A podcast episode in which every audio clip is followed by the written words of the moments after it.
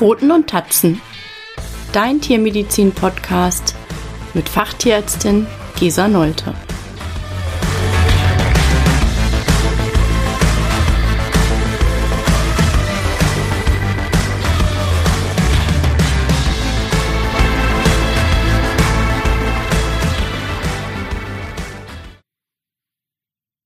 Hallo und herzlich willkommen zu Folge 10.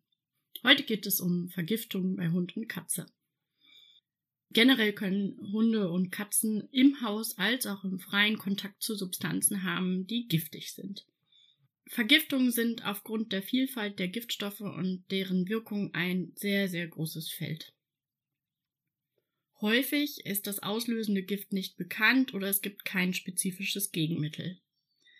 Dann kann nur eine Dekontamination, also eine Entgiftung und eine schnelle Ausscheidung, eine schnelle Elimination in Kombination mit einer symptomatischen Therapie durchgeführt werden. Schnelles Handeln bestimmt den Therapieerfolg maßgeblich mit. Nach einer Auflistung von clinitox.ch sind die häufigsten Vergiftungen beim Hund in den Jahren 2003 bis 2012 folgende gewesen.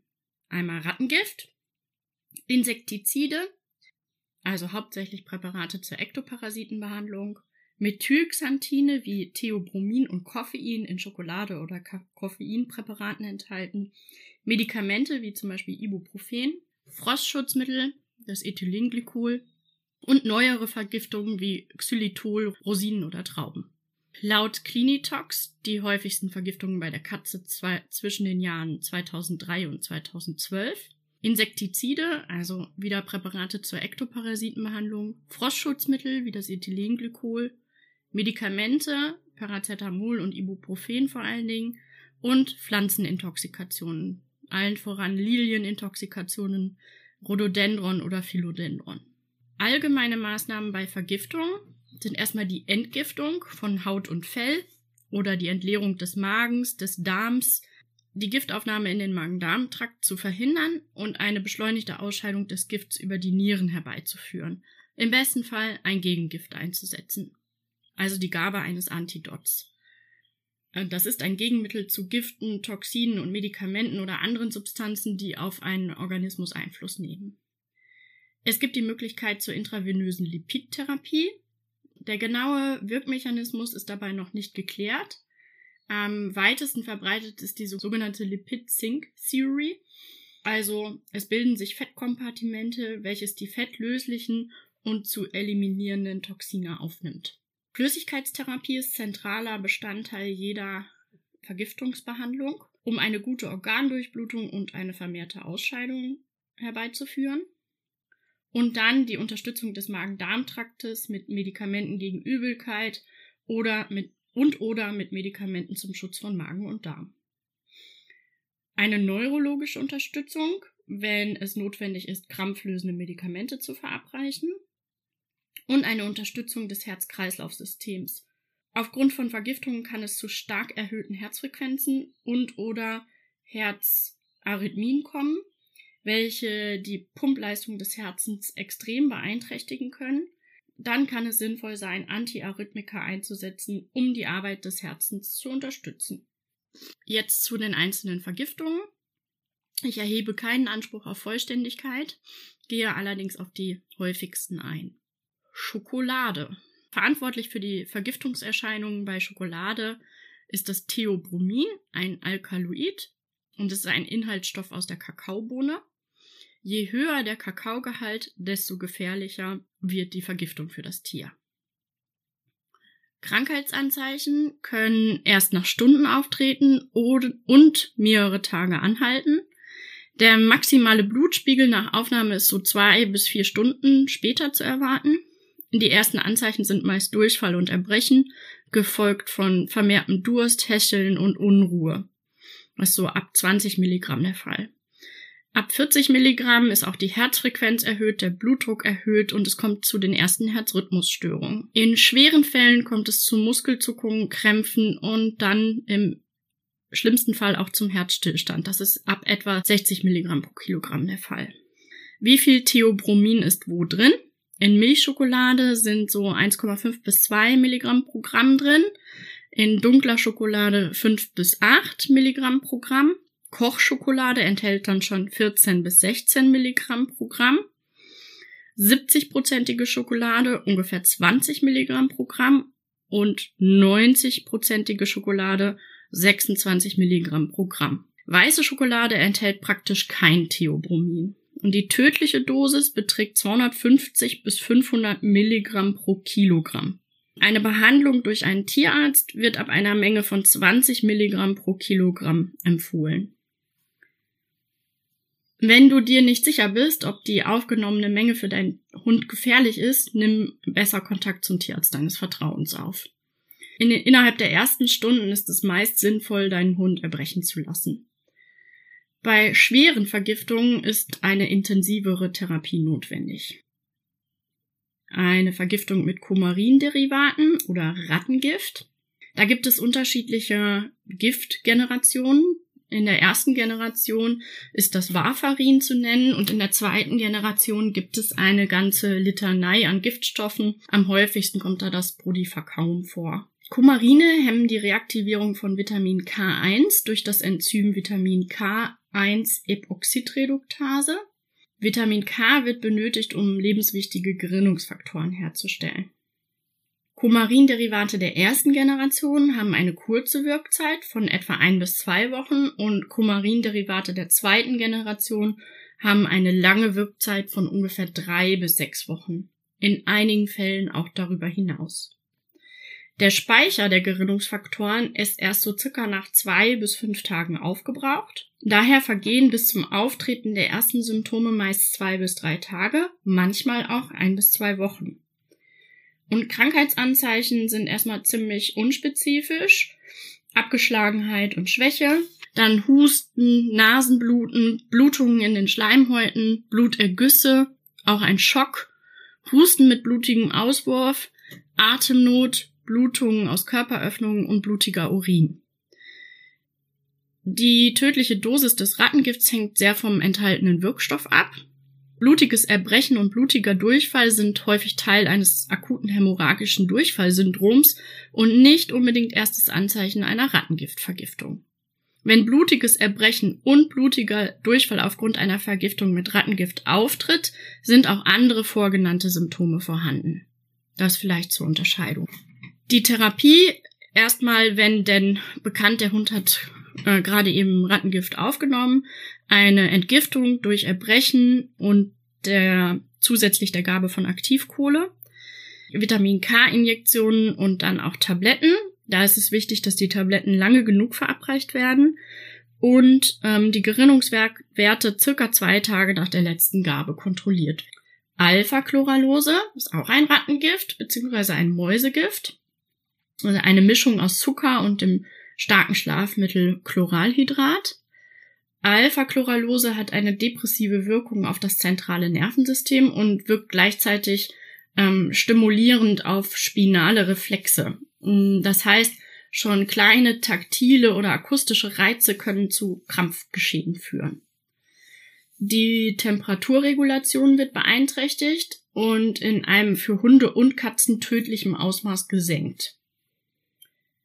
Die Krankheitsanzeichen treten nach 30 äh, Minuten die ersten auf, bis zu vier Stunden. Und es sind unter anderem unkontrollierter Harn- und Kotabsatz, eine Untertemperatur, eine Überempfindlichkeit gegenüber äußeren Reizen, Krämpfe und Muskelzittern, ein starkes Speicheln, eine Verkleinerung der Pupille, die sogenannte Miosis, bis hin zu einem Koma und Atemnot. Die Therapie, wie bei jeder Intoxikationstherapie, im besten Fall die Kontamination durch Erbrechen lassen oder Magenspülung oder Darmspülung und Aktivkurbelgabe, wenn möglich, Flüssigkeitsunterstützung und Unterstützung des Gastrointestinaltrakts, neurologische Unterstützung und kardiovaskuläre Unterstützung.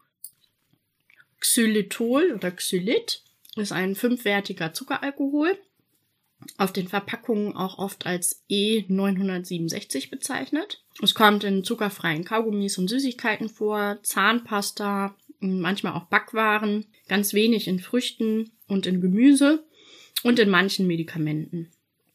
Bei Menschen äh, führt es nur zu einem leichten oder zu gar keinem Anstieg von Insulin. Bei Tieren, unter anderem Hunden, Frettchen und Kaninchen, kommt es aber zu einem hochgradigen und sehr schnellen Anstieg von Insulin. Der genaue Mechanismus ist unklar, führt aber zu einer Unterzuckerung, einer sogenannten Hypoglykämie, 10 bis 60 Minuten nach Aufnahme. Die ersten Krankheitsanzeichen zeigen sich schnell, so typischerweise nach 15 bis 30 Minuten. Mit Erbrechen, Schwäche, Benommenheit, schwankendem Gang, Sehstörungen, Zittern und Krämpfen bis hin zum Koma. Nicht alle Hunde zeigen gleichzeitig eine Unterzuckerung. In schweren Fällen oder durch Aufnahme dauerhaft niedriger Dosen von Xylit kann es zu einem Leberversagen kommen. Und bereits bei sehr kleinen Mengen von 0,1 Gramm pro Kilogramm Körpergewicht kommt es zu Vergiftungssymptomen. Das heißt, für einen 5 Kilogramm Hund ist die Aufnahme von 1,5 Kaugummis, wenn das Kaugummi 0,3 Gramm Xylitol enthält, lebensbedrohlich. Die Therapie im besten Fall, wenn früh festgestellt, eine Dekontamination durch Erbrechen, Magenspülung und oder Darmspülung und Aktivkohlegabe, wenn möglich. Sonst ist eine intensive Therapie mit Überwachung, also Flüssigkeits-, ähm, Blutzuckersubstitution, Überprüfung von Blutparametern und dem entsprechenden, der entsprechenden Unterstützung des Magen-Darm-Trakts, des neurologischen Apparats und des kardiovaskulären Apparats notwendig. Pyretroide oder Pyretrine. Der Wirkstoff ist Permetrin. Es kommt in Insektiziden vor, also hauptsächlich den Spot-on-Präparaten zur Ektoparasitenprophylaxe. Katzen sind sehr empfindlich, da sie eine verminderte Aktivität des Enzyms haben, welches Permetrin abbaut. Vergiftung kommt also häufig vor bei Anwendung von Hundeprodukten bei Katzen oder wenn Katzen mit Hunden in einem Haushalt zusammenlegen und die Spot-on-Präparate mit Permetrin ablecken. Krankheitsanzeichen sind Lähmungen, Zittern und Krämpfe, Speichelfluss, Erbrechen und Durchfall als unspezifische Symptome, Atemprobleme und eine sehr schnelle Herzfrequenz. Die Therapie ist eine Dekontamination so schnell wie es geht, also ein Scheren und Reinigen ähm, der Haut und des Fells. Geht ganz einfach mit ähm, Pril oder Spülmittel. Im besten Fall eine Lipidinfusion und eine antikonvulsive, also krampflösende Therapie. Die Prognose ist bei schneller Behandlung ganz gut. Meist kommt es zu einer Besserung innerhalb von 24 bis 36 Stunden nach Behandlung und oft können die Tiere nach zwei bis drei Tagen nach Eintritt in die Klinik oder in die Praxis entlassen werden. Der Tod tritt vor allen Dingen bei hochkonzentrierten Produkten auf oder bei verzögerter Therapie. Trauben, wie Weintrauben, Rosinen oder der Trester davon, können akutes Nierenversagen beim Hund auslösen. Der Mechanismus ist unklar. Bei den meisten Hunden ist nach Aufnahme von Weintrauben oder deren Produkten ein ähm, erhöhter Kalziumspiegel zu messen. Darum gehen viele davon aus, dass ähm, das Nierenversagen eine Folge des hohen Kalziumspiegels ist. Alternativ wird noch eine sogenannte idiosynkratische Reaktion, eine individuelle Anaphylaxie diskutiert, die zu einem Schock und einer verminderten Nierendurchblutung und damit zu einem akuten Nierenversagen führt. Nicht alle Hunde zeigen Krankheitsanzeichen, also scheint es ein, eine individuelle Empfindlichkeit zu geben. Als toxisch werden 10 bis 30 Gramm Weintrauben pro Kilogramm angegeben oder 3 Gramm Rosinen pro Kilogramm. Krankheitsanzeichen treten wenige Stunden nach Aufnahme bis zu 24 Stunden nach Aufnahme auf und die Sterblichkeit ist relativ hoch bis zu 50 Prozent. Krankheitsanzeichen erstmal unspezifisch Erbrechen und Durchfall, Futterverweigerung, Abgeschlagenheit, Bauchschmerzen, wenig oder kein Harnabsatz und allgemeine Schwäche.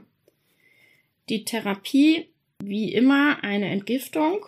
Ähm, bis zu zwölf Stunden nach Aufnahme ist ein Erbrechen sinnvoll, eine Magen-Darm-Spülung und die Gabe von Aktivkohle so denn möglich. Eine Flüssigkeitstherapie, Magen-Darm-Unterstützung und eine Überwachung der Nierenwerte. Lilien. Da sind vor allen Dingen Lilien der Familie Lilium und Hemerocallis zu nennen. Diese sind hochgiftig für Katzen.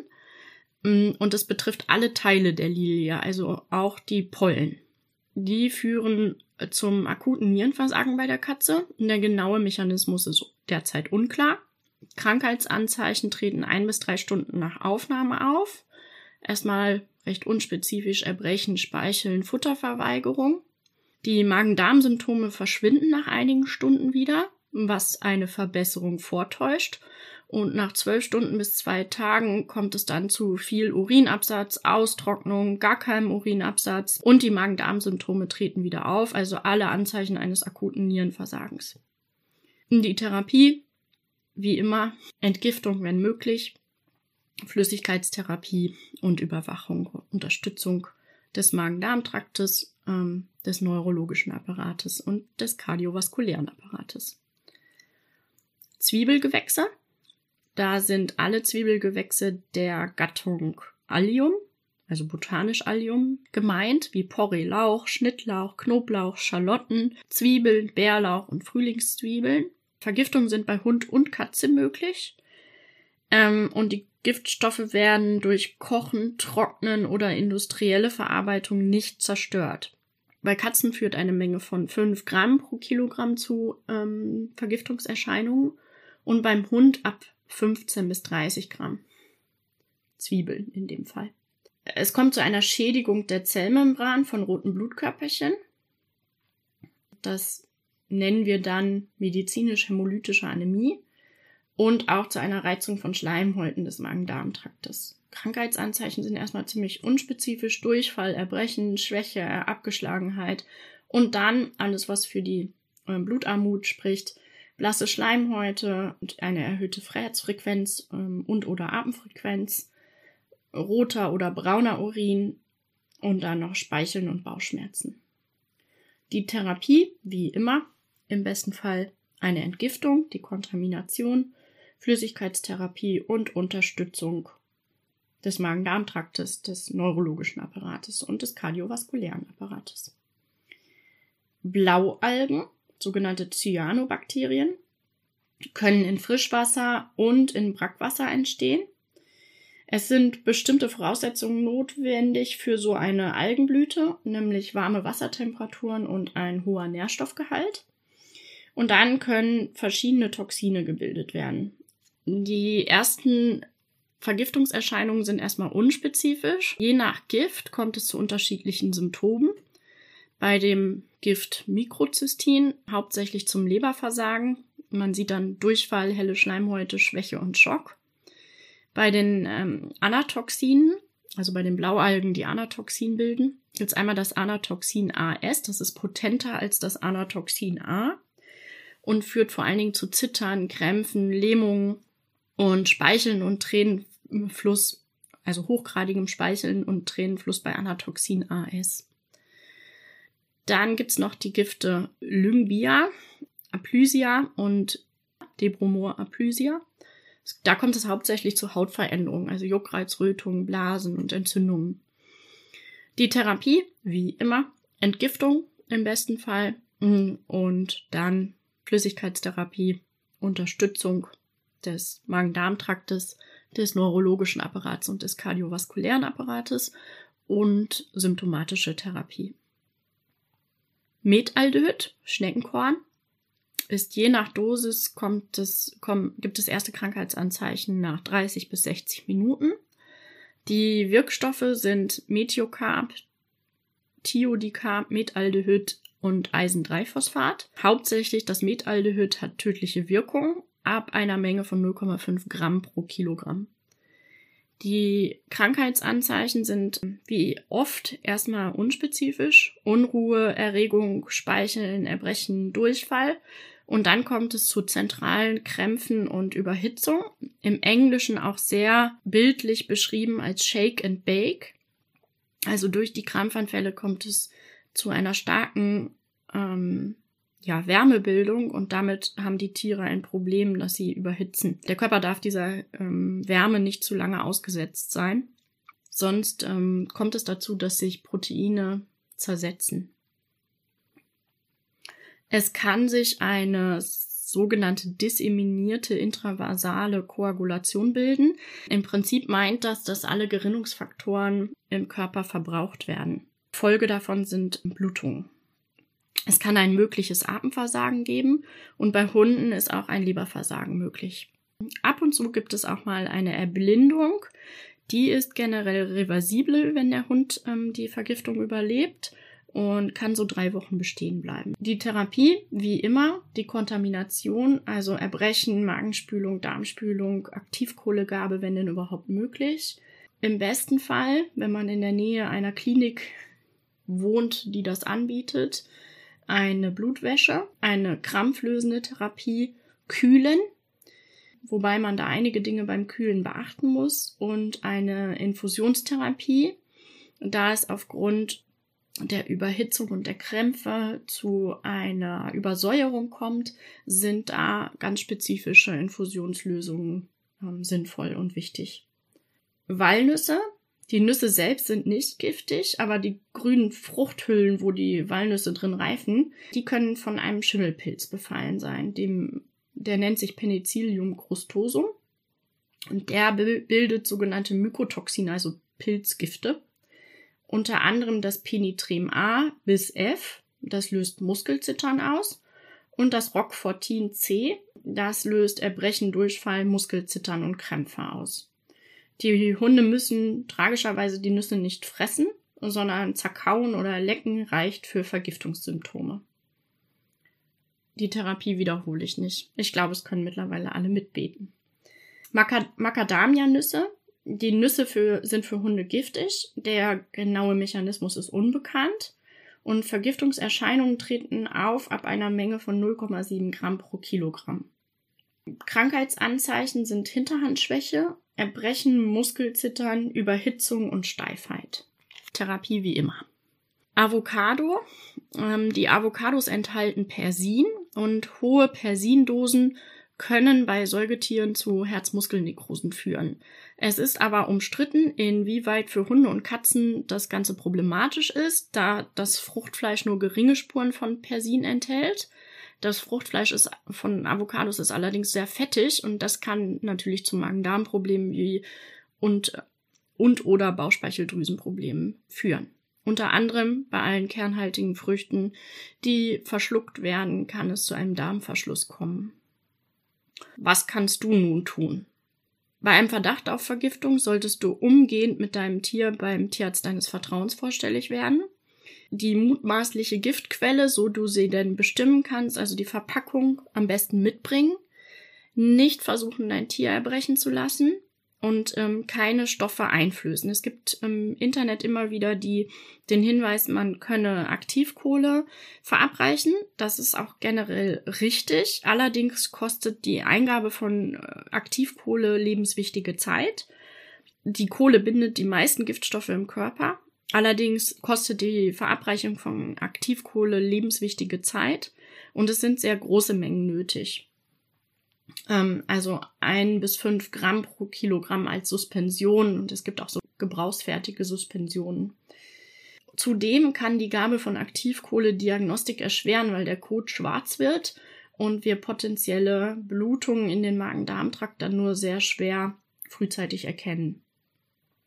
Wenn du die Fragen beantworten kannst, dann wäre noch wichtig, welcher Giftstoff auf welchem Weg aufgenommen, also eingefressen über die Haut, ähm, abgeleckt, ähm, solche Fragen. Eine Abschätzung, wie viel Giftstoff ungefähr aufgenommen worden ist, wann und wie häufig. Dann solltest du nur den Verdacht auf eine Vergiftung haben, dann interessiert uns Tierärzte, was wurde gefüttert oder gefressen hatte dein Tier Zugang zu giftigen Pflanzen oder Gartenabfällen? Ähm, hat dein Tier Zugang zu Insektiziden, Rodentiziden, Herbiziden oder anderen Schädlings- und Unkrautbekämpfungsmitteln? Da ist mir wichtig zu sagen, dass das meist ähm, Giftstoffe aus der unmittelbaren Nähe sind, also aus dem eigenen Garten oder aus dem eigenen Haushalt. Wann wurde mit welchen Präparaten bei all deinen Tieren Endo- und Ektoparasitenprophylaxe betrieben? Nimmt irgendwer im Haushalt Medikamente, also dein Tier oder du selbst? Gibt es Veränderungen in der Umgebung? Als bestes prophylaktisches Mittel gibt es das Anti-Giftköder-Training. Sprich da am besten den Tiertrainer deines Vertrauens an. Und solltest du dir nicht sicher sein, ob es sich bei dem eingefressen, bei der eingefressenen Substanz um einen Giftstoff handelt oder ähm, eine kurze Abschätzung über die Menge haben wollen, kannst du auch immer in, in der Giftnotrufzentrale anrufen. Ich hoffe, das hat dir einen guten Übersicht über die wichtigsten Vergiftungen bei Hund und Katze gegeben.